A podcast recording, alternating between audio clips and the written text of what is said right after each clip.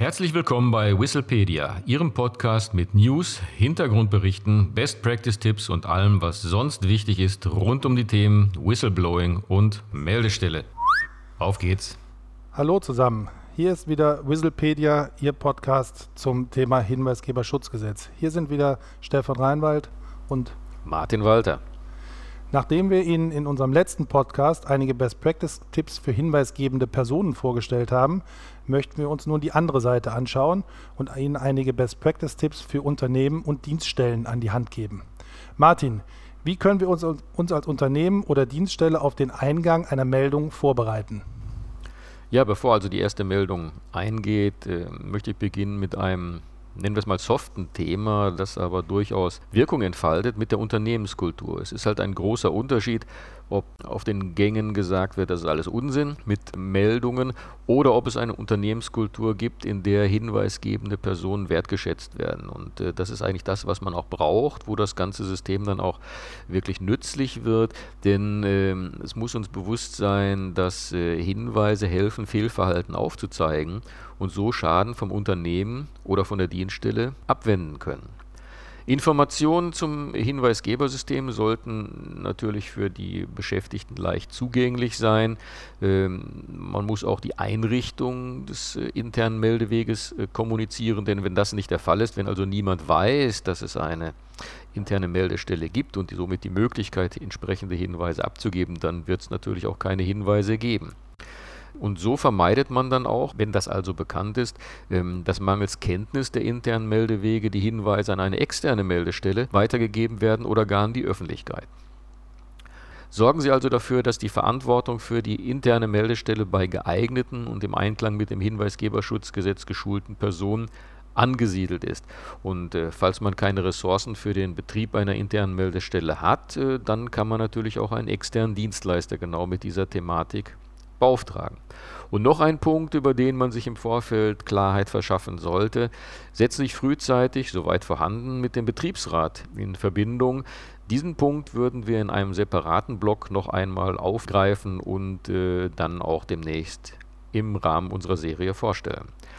Stefan, äh, soweit zum Vorfeld. Äh, wenn jetzt eine Meldung eingeht, wie sollte ein Unternehmen oder eine Dienststelle mit dieser Meldung umgehen? Ja, Martin, zunächst einmal der erste Schritt wäre, wie es im Gesetz, im Hinweisgeberschutzgesetz auch vorgesehen ist, den Sachverhalt oder den Hinweis, der eingeht, sauber zu dokumentieren in Form einer Tonaufzeichnung, eines Vermerks oder eines Protokolls. Der zweite Schritt wäre dann, der hinweisgebenden Person eine Eingangsbestätigung, so ähnlich wie man das von einer Bewerbung kennt, zukommen zu lassen, sodass die hinweisgebende Person auch weiß, dass ihre Meldung abgegeben wurde und in Bearbeitung bei der internen Meldestelle ist.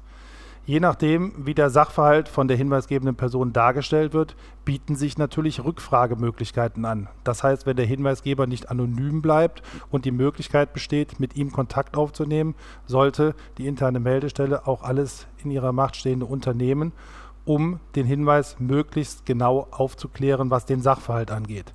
Danach folgt sozusagen das Herzstück einer jeden Tätigkeit einer internen Meldestelle, nämlich, wie das Gesetz sagt, die Prüfung der Stichhaltigkeit.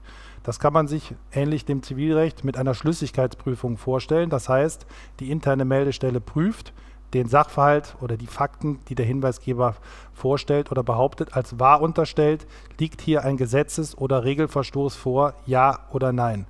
Nur wenn die interne Meldestelle wirklich sicher ist, dass selbst wenn die Fakten wahr wären, es sich hier nicht um einen Gesetzes- oder Richtlinien- oder Regelverstoß handelt, wird der Sachverhalt abgeschlossen. Ansonsten ähm, muss der Sachverhalt natürlich geprüft und aufgeklärt werden. Hierzu können wir Ihnen leider keine Pauschalempfehlung ähm, geben. Das hängt natürlich stark mit dem Sachverhalt zusammen, über den wir sprechen. Im Zweifel ist eine formale Untersuchung auch durch einen externen Dienstleister, eine Wirtschaftsprüfungsgesellschaft, eine Rechtsanwaltsgesellschaft oder eine interne Revision möglich und sinnvoll.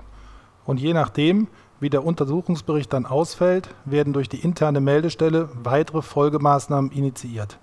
Martin, wie verhalten wir uns als Unternehmen nach Bearbeitung einer Meldung? Spätestens drei Monate nach Eingang der Meldung muss eine Rückmeldung an die hinweisgebende Person übergriffene Folgemaßnahmen erfolgen. So sieht es zumindest der Referentenentwurf des Hinweisgeberschutzgesetzes vor. Ein nächster wichtiger Punkt, den Datenschutz betreffend, löschen Sie nach Abschluss des Verfahrens die Dokumentation des Falles. Und schützen Sie Betroffene.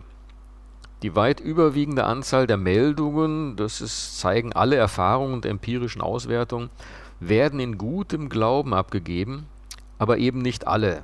Und weil das so ist, weil eben nicht alle Meldungen in gutem Glauben abgegeben werden, ist es so wichtig, auch die Betroffenen zu schützen. Und, jetzt kommen wir fast wieder zum Ausgangspunkt unseres Podcasts, schützen Sie die hinweisgebende Person und verzichten Sie auf jedwede Repressalie. Sie schaden der Unternehmenskultur und sie sind gesetzlich zum Schadensersatz verpflichtet, falls, wie gesagt, ein Schaden auftreten sollte durch Repressalien, die ergriffen werden. Ja, Martin, vielen Dank. Jetzt haben wir Ihnen einige Best-Practice-Tipps für Unternehmen und Dienststellen vorgestellt, beziehungsweise im davorgehenden Podcast haben wir Ihnen auch Best-Practice-Tipps für hinweisgebende Personen dargestellt.